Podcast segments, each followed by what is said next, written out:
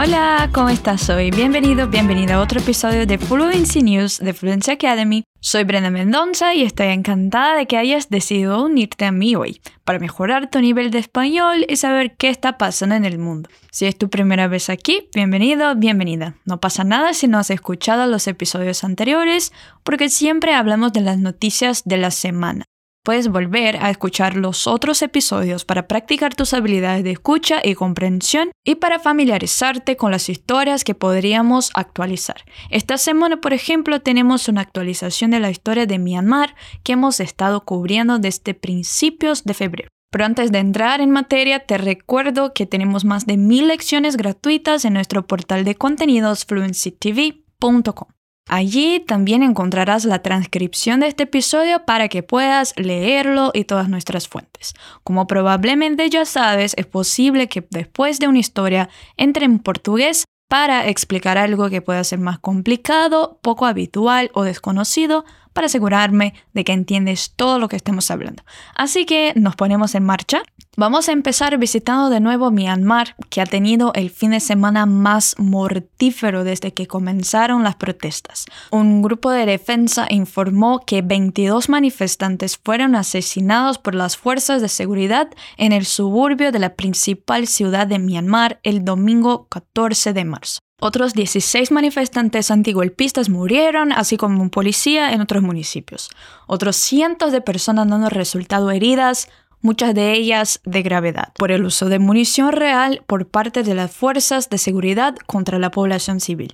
La ley marcial se impuso en Taya y en otro distrito de Yangon, centro comercial y la antigua capital de Myanmar, según anunciaron los medios de comunicación estatales. La televisión Miaidway dirigida por el ejército, dijo que las fuerzas de seguridad actuaron después de que cuatro fábricas de ropa y una planta de fertilizantes fueran incendiadas y que unas 2.000 personas impidieron que los camiones de bomberos llegaran a ellas. La embajada china dijo que muchos empleados chinos estaban heridos y atrapados en el interior y que había pedido a Myanmar que protegiera las propiedades y los ciudadanos chinos. Se considera que China apoya a la junta militar que ha tomado el poder. El doctor Sasa, representante de los legisladores elegidos a la asamblea que fue destituida por el ejército, expresó su solidaridad con el pueblo de Langtaya. Los autores, los atacantes, los enemigos del pueblo de Myanmar, el perverso SAC, Consejo Administrativo del Estado, tendrán que rendir cuentas por cada gota de sangre que se derrame, dijo en un mensaje. Las últimas muertes elevarían el número de víctimas de las protestas a 126, según la Asociación de Asistencia a los Presos Políticos, AAPP. También afirmó que más de 2.150 personas habían sido detenidas hasta el sábado 13 de marzo. Desde entonces, más de 300 han sido puestas en libertad. En español, cuando nos referimos a algo que é ou que vem da China, não usamos a terminação es ou ESA, como acontece muitas vezes com outras nacionalidades. A forma de pronunciar o nome desse país é assim: China, China. E vamos usar a mesma palavra para dizer chinesa, assim, China.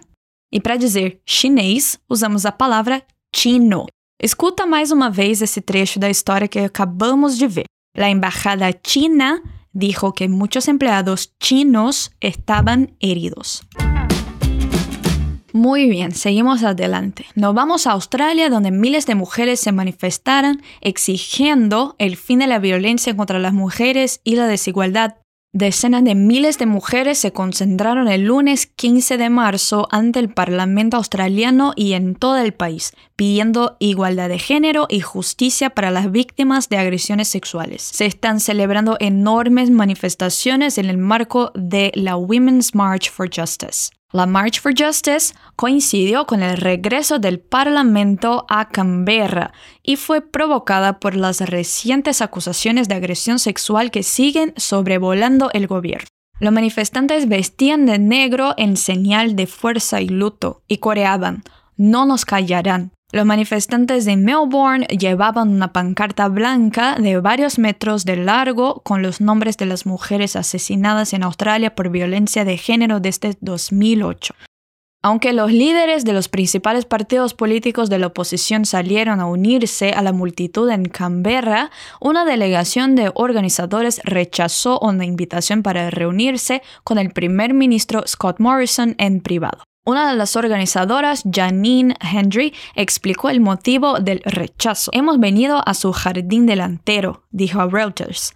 Estamos a 200 metros de su despacho y no es apropiado que nos reunamos a puerta cerrada, especialmente cuando hablamos de agresiones sexuales que sí se producen a puerta cerrada. Morrison dijo que Australia había dado grandes pasos hacia la igualdad de género a lo largo de los años, aunque reconoció que el trabajo estaba lejos de estar hecho y que compartía las preocupaciones de los manifestantes. Sin embargo, levantó algunas ampollas al expresar su orgullo por el derecho a la protesta pacífica. No muy lejos de aquí, esas marchas, incluso ahora, son recibidas con balas, pero no en este país.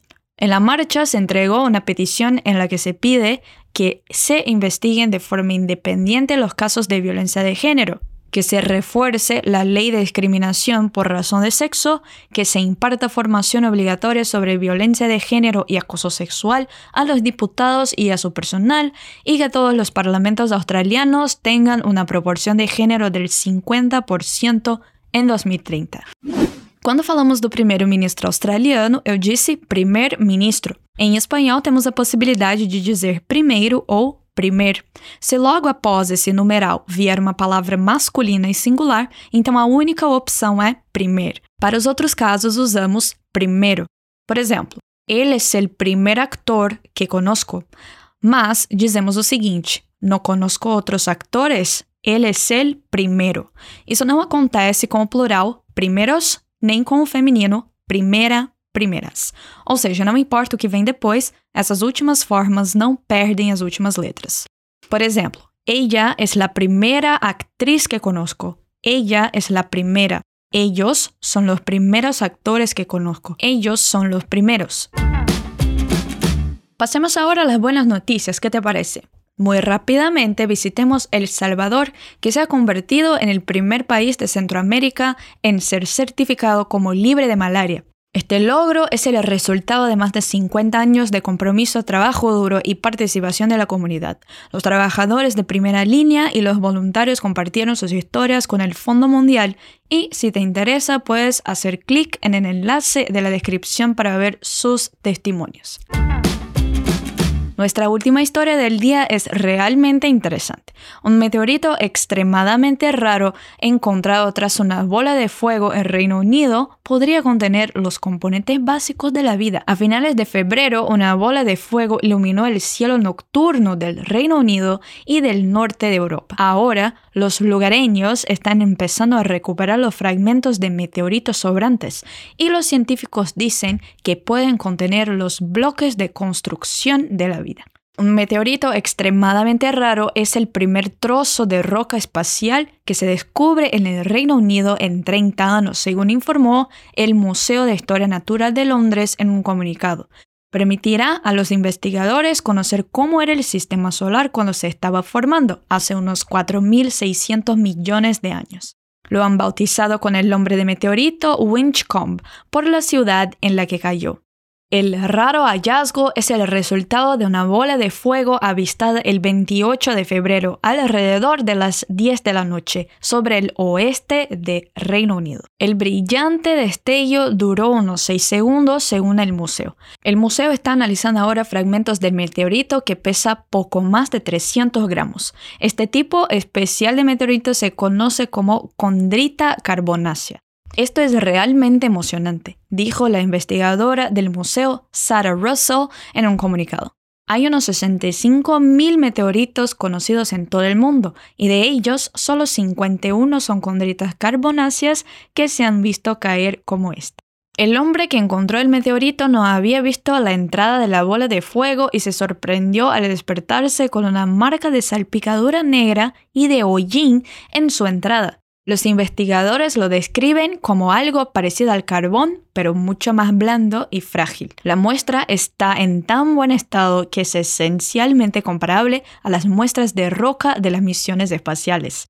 Según el museo, es probable que la roca contenga minerales arcillosos blandos, lo que sugiere que una vez contuvo hielo de agua congelada. Este tipo de meteorito procede de un asteroide que se formó hace millones de años, cuando se estaban formando los planetas de nuestro sistema solar. Los científicos creen que contienen información valiosa sobre nuestro sistema solar primitivo. Los meteoritos como este son reliquias del sistema solar primitivo, lo que significa que pueden decirnos de qué están hechos los planetas, dijo Russell. Pero también creemos que meteoritos como este pueden haber traído agua a la Tierra, proporcionando al planeta sus océanos. Vamos entender um pouco melhor sobre o vocabulário que vimos nesta história. Vou te ajudar com o significado de sete palavras bem diferentes entre os dois idiomas. Lugareños são moradores nativos, locais. Hallazgo vem da palavra hallar e pode ser usada para falar de uma descoberta. Destello é um lampejo, um clarão, uma luz inesperada. Salpicadura é um respingo, quando algo líquido deixa algumas gotinhas. Hollín é fuligem, roca é rocha, arcilloso é algo argiloso, barrento. Se você preferir, pode voltar ao início dessa história e escutar mais uma vez para entendê-la melhor. ¿No es una historia muy interesante? Muy bien, y eso es todo por hoy. Recuerda que tenemos un nuevo episodio de nuestro podcast de noticias cada semana, con noticias de todo el mundo y explicaciones para que puedas aprender mientras te mantienes informado e informada. No olvides visitar fluencytv.com para tener acceso a todo nuestro increíble contenido gratuito. Si estás escuchando desde una plataforma de streaming, también puedes hacer clic en el enlace de la descripción para visitar el contenido de nuestro portal. Y si você quer melhorar seu nível de inglês, espanhol, francês, italiano, alemão ou japonês, estudando com os nossos super professores, você pode se inscrever na nossa lista de espera. Assim, você vai ter uma chance ainda melhor de conseguir uma vaga quando a gente abrir uma turma nova. É só se inscrever rapidinho clicando no link da descrição desse episódio. Leva uns 15 segundos. E é claro, se você conhecer mais alguém que quer aprender um novo idioma, você pode mandar o link para eles também. Esperamos que te haya gustado hacer esta práctica de hoy. Soy Brenda Mendonça, fue un gusto acompañarte. Nos vemos muy pronto, un beso y hasta luego.